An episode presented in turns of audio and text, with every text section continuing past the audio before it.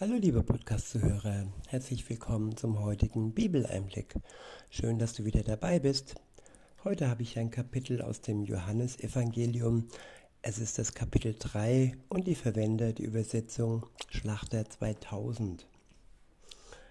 Der erste Abschnitt ist überschrieben mit Jesus und Nikodemus. Die Notwendigkeit der Wiedergeburt. Ab Vers 1 heißt es, es war ein Mensch unter den Pharisäern namens Nikodemus, ein Oberster der Juden. Der kam bei Nacht zu Jesus und sprach zu ihm, Rabbi, wir wissen, dass du ein Lehrer bist, der von Gott gekommen ist. Denn niemand kann diese Zeichen tun, die du tust, es sei denn, dass Gott mit ihm ist. Jesus antwortete und sprach zu ihm, Wahrlich, wahrlich, ich sage dir, wenn jemand nicht von neuem geboren wird, so kann er das Reich Gottes nicht sehen. Ja, das war ein Mensch, der war von seinen Werken her ja gut dargestellt. Er wusste, was ihm ja, im Alten Testament steht. Und er war angesehen, er hatte ja Macht und ja, das waren aber alles Äußerlichkeiten. So vergleichbar heute vielleicht mit einem Pfarrer, der das Ganze als seinen Job macht, aber nicht wirklich gläubig ist, der stur Bibelverse auswendig gelernt hat oder auch nur abliest und der alles nach Schema F macht, aber nicht wirklich im Herzen von Jesus sich hat berühren lassen. Und darum geht es bei der sogenannten Wiedergeburt, dass wir uns im Herzen berühren lassen und dass wir von Gott ein neues Leben geschenkt bekommen. Das ist die Voraussetzung zum Eintritt ins Paradies das neue Leben, das wir durch die Wiedergeburt geschenkt bekommen. Es ist keine körperliche Wiedergeburt, nein, wir kommen nicht nochmal aus dem Leib unserer Mutter heraus oder woanders aus einer anderen Frau, so wie viele sagen, ja, die Wiedergeburt. Und das ist teuflisch, wenn dieses Symbol verwendet wird und da draus eine leibliche Wiedergeburt gemacht wird. Aber nein, es ist keine leibliche Wiedergeburt. Nicht mit unserem Körper werden wir wiedergeboren, sondern es ist eine geistige Wiedergeburt, die der Geist Gottes ähm, schafft und macht. Und er gibt uns den Geist, nämlich Jesus, und äh, dieser Geist lebt dann in uns. Und das ist das neue Leben. Und dieser Geist bezweckt dann, ja, dass wir, wenn unser leiblicher Körper ja ein Ende nimmt, wenn wir sterben, dass wir dann, so wie Jesus auch, äh, nachdem er gestorben ist, aufersteht. Und dass auch wir, wir diese Auferstehung durch den Geist Gottes erleben. Und das ist das neue Leben, das ist die Wiedergeburt die jeder Christ braucht und wer sie nicht hat, der ist nicht wirklich ein Christ, der ist vielleicht ein Namenschrist mit dem Titel Christ, aber Wert hat das Ganze keinen. Zumindest nicht bei Gott. Weiter heißt es in Vers 4, Nikodemus sprach zu ihm, wie kann ein Mensch geboren werden? wenn er alt ist. Er kann doch nicht zum zweiten Mal in den Schoß seiner Mutter eingehen und geboren werden? Jesus antwortete, Wahrlich, wahrlich, ich sage dir, wenn jemand nicht aus Wasser und Geist geboren wird, so kann er nicht in das Reich Gottes eingehen. Ja, mit Wasser ist die Taufe gemeint Und so wie Jesus auch sich hat vom Johannes dem Täufer taufen lassen, so ist diese Taufe ein ganz kostbarer Bestandteil, wo jeder von euch und auch ich äh, sich gerne zurückerinnern werdet. Das Eintauchen in Wasser symbolisiert den Tod und das Auftauchen daraus hervor symbolisiert das neue Leben im Geist Gottes.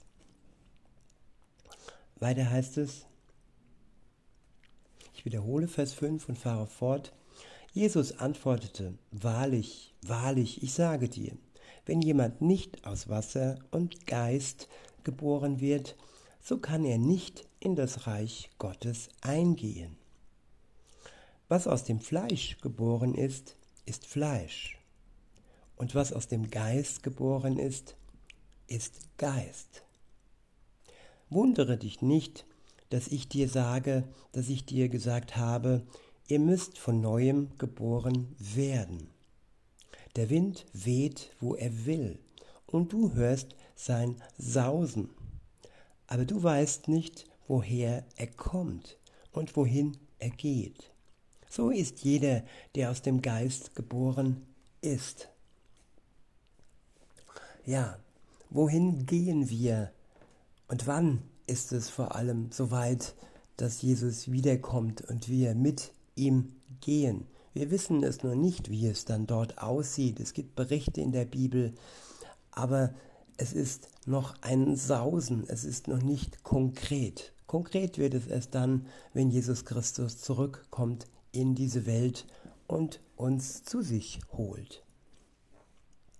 In Vers 9 heißt es, Nikodemus antwortete und sprach zu ihm, wie kann das geschehen? Jesus erwiderte und sprach zu ihm, Du bist der Lehrer Israels und verstehst das nicht. Ja, so gibt es viele Pfarrer, die verstehen nicht wirklich das Wort Gottes. Sie haben es nicht im Herzen erforscht. Sie haben es nicht in ihr Herz hinein äh, kommen lassen. Es ist nur ein auswendig gelernt. Ja, sie haben die Prüfung zwar vor weltlichen Lehrern bestanden und haben den Titel Pfarrer, Priester oder was auch immer, aber sie haben vor Gott nicht bestanden, weil sie kein neues Leben ähm, erhalten wollten. Es geht ums Wollen, es geht nicht um ja, irgendwie ein Club, den wir nur beitreten können, wenn, wenn Gott uns wohlgesonnen ist. Nein, wenn wir wollen, dann will er auch, denn dafür ist ja Jesus gestorben, dass wir neues Leben bekommen. Und jeder Mensch, der das will,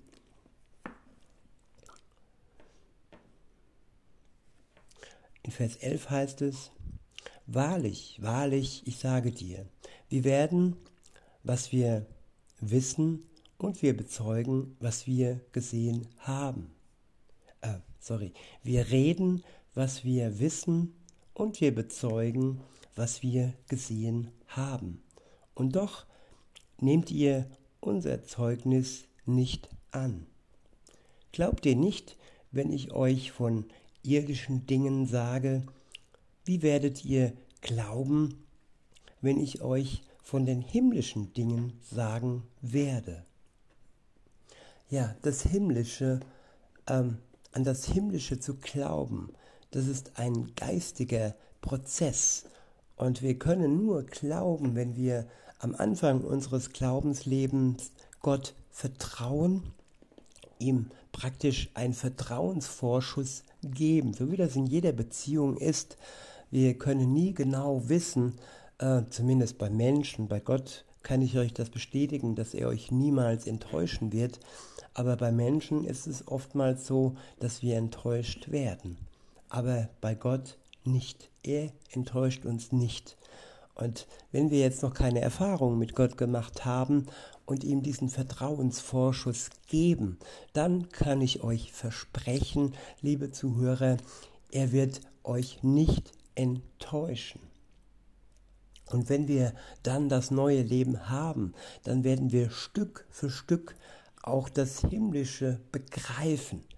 Nicht alles, sondern erst dann, wenn Jesus wiederkommt und wir dann mit ihm zusammen im Himmel leben werden, aber dennoch ein Teil können wir mit Hilfe des Geistes ähm, begreifen. Weiter heißt es in Vers 13, und niemand ist hinaufgestiegen in den Himmel, außer dem, der aus dem Himmel herabgestiegen ist, dem Sohn des Menschen, Jesus Christus, der im Himmel ist. Der nächste Abschnitt ist überschrieben mit Der Sohn Gottes ist als Retter in die Welt gekommen.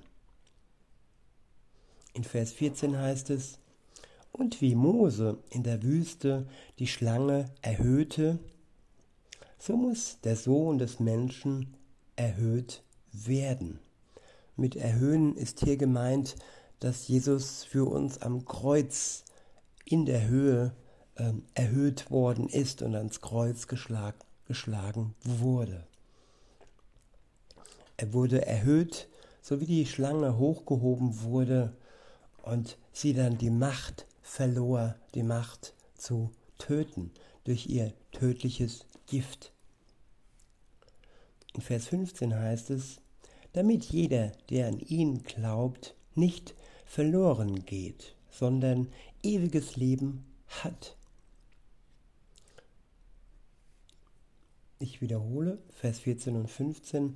Und wie Mose in der Wüste die Schlange erhöhte, so muss der Sohn des Menschen erhöht werden, damit jeder, der an ihn glaubt, nicht verloren geht, sondern ewiges Leben hat. Ja, damit jeder Mensch, der an Jesus glaubt und vor allem an das, was er tat, und wenn er nicht erhöht worden wurde, wenn er nicht ans Kreuz geschlagen äh, äh, gewesen wäre, dann könnten wir nicht daran glauben. Aber er ist es. Er ist für uns gestorben am Kreuz und am dritten Tage auferstanden. Und das ist wahrlich so geschehen. Jesus ist wahrhaftig auferstanden.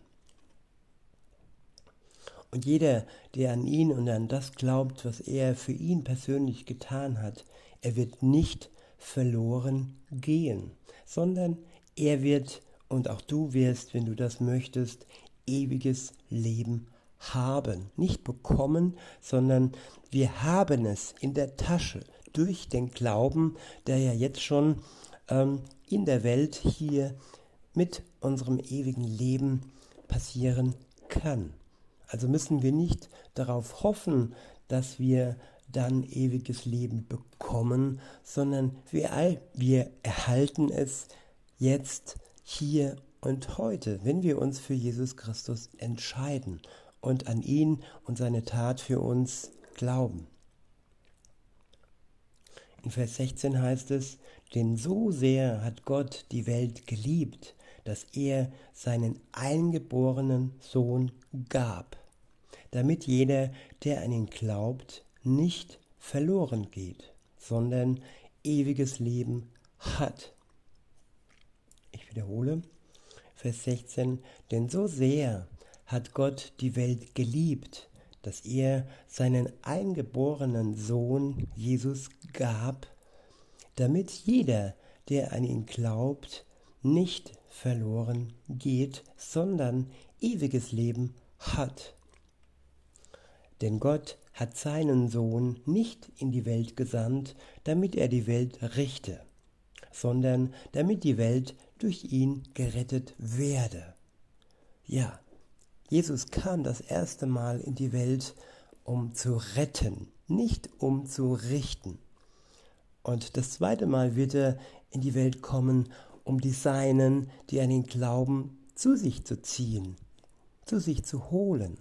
Aber die, die dann nicht an ihn glauben werden, werden dem Gericht äh, unterworfen.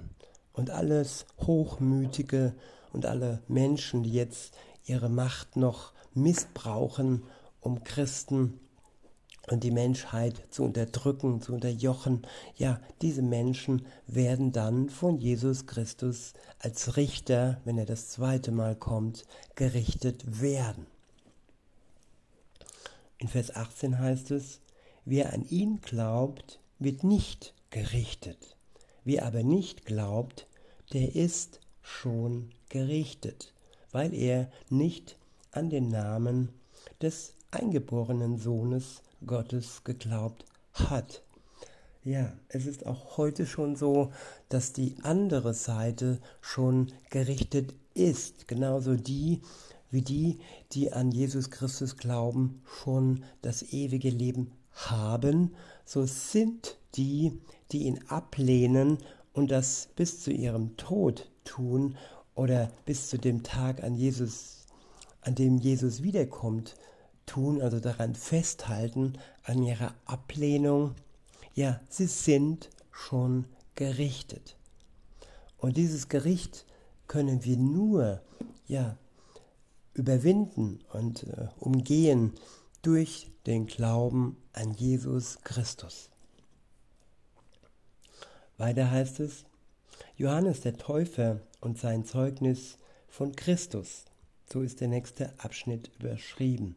Ab Vers 22 steht, dann kam Jesus mit seinen Jüngern in das Land Judäa und dort hielt er sich mit ihnen auf und taufte.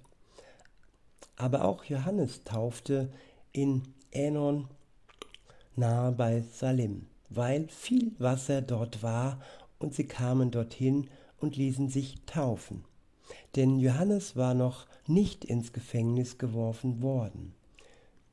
Es erhob sich nun eine Streitfrage zwischen den Jüngern und Johannes und einige Juden gegen wegen der Reinigung. Und sie kamen zu Johannes und sprachen zu ihm, Rabbi, wer, äh, Rabbi, der, welcher bei dir war, jenseits des Juda, Jordan, für den du Zeugnis abgelebt hast, abgelegt hast, siehe, der tauft und jedermann kommt zu ihm. Hier ist Jesus gemeint. Beide haben also getauft. In Vers 27 heißt es, Johannes antwortete und sprach, ein Mensch kann sich nichts nehmen. Ein Mensch kann sich nichts nehmen, es sei denn, er ist, es ist ihm vom Himmel gegeben. Ja, ewiges Leben bekommen wir gegeben, es wird uns gegeben. Wir können es uns nicht selbst nehmen. Und so ist es bei allem. Alles gibt uns Gott und nichts können wir uns selbst nehmen. Wenn wir es tun, dann ist es vergänglich und nur von einer gewissen Zeit, was die Dinge angeht, die wir uns mit Gewalt nehmen können. In Vers 28 heißt es, ihr selbst bezeugt mir, dass ich gesagt habe, nicht ich bin der Christus, sondern ich bin vor ihm hergegangen. Wer die Braut hat, der ist der Bräutigam.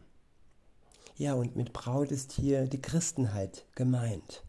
Und mit Jesus ist der Bräutigam gemeint.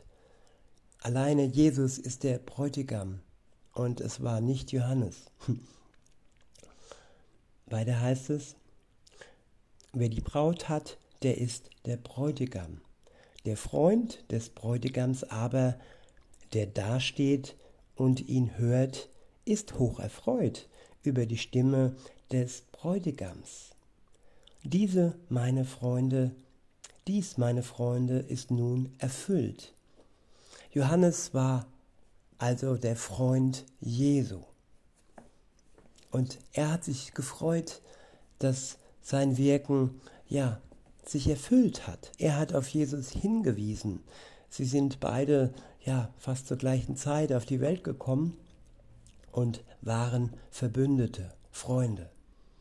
In Vers 30 heißt es, er muss wachsen, ich aber muss abnehmen. Ja, liebe Zuhörer, und so sollte es auch bei uns sein, dass Jesus und sein Geist in unserem Herzen wächst und dass alles andere, was eigentlich den Tod preisgegeben in uns abnimmt und immer weniger wird. Der ganze Egoismus, das ganze, der ganze Gier und alles, was nur mit der Welt in Verbindung zu bringen ist, das soll abnehmen und Jesus Christus durch seinen Geist in uns wachsen und zunehmen. In Vers 31 heißt es, der von oben kommt, ist über allen. Wer von der Erde ist, der ist von der Erde und redet von der Erde. Der aus dem Himmel kommt, ist über allen. Ja, Jesus kam aus dem Himmel herab zu uns, zu uns auf die Erde. Er wirkte und viele haben sich ihm zugewandt, damals und heute, und er ist zurückgegangen in den Himmel und steht über allem. Er regiert dort, bis er wiederkommt. Und jetzt es, liegt es an uns, ob wir uns für das Himmlische entscheiden, für Jesus, oder ob wir alleine das ja, die Welt, äh, uns an die Welt klammern, die genauso wie unser Leben vergehen wird. In Vers 32 heißt es, und er bezeugt, was er gesehen und gehört hat. Ja, was Jesus im Himmel gesehen und gehört hat, das bezeugte er auf der Erde. weiter heißt es, und sein Zeugnis nimmt niemand an. Ja, weil sie sich an das Weltliche geklammert haben, haben sie es nicht angenommen. Wer sich nicht, wer nicht bereit ist, loszulassen und das Zeugnis Jesu anzunehmen, der wird ja dieser Welt alleine nur angehören. In Vers 33 heißt es, wer aber sein Zeugnis annimmt, der bestätigt, dass Gott wahrhaftig ist. Denn der, den Gott gesandt hat, redet die Worte Gottes. Denn Gott gibt, dem, gibt den Geist nicht nach Maß. Der Vater liebt den Sohn und hat alles in seine Hand gegeben. Wer an den Sohn glaubt, der hat ewiges Leben. Wer aber den Sohn nicht, aber dem Sohn nicht glaubt, der wird das Leben nicht sehen. Das ewige Leben ist hier gemeint, sondern der Zorn Gottes bleibt auf ihm. In diesem Sinne, liebe Zuhörer, wünsche ich uns allen, dass wir uns Tag für Tag ähm, ja für das Himmlische, für Jesus Christus und seinen Geist entscheiden, sodass der Zorn Gottes von uns weggeht und wir uns freuen können auf den Tag, wo er zurückkommt in die Welt. In diesem Sinne wünsche ich euch noch einen schönen Tag und sage bis denne.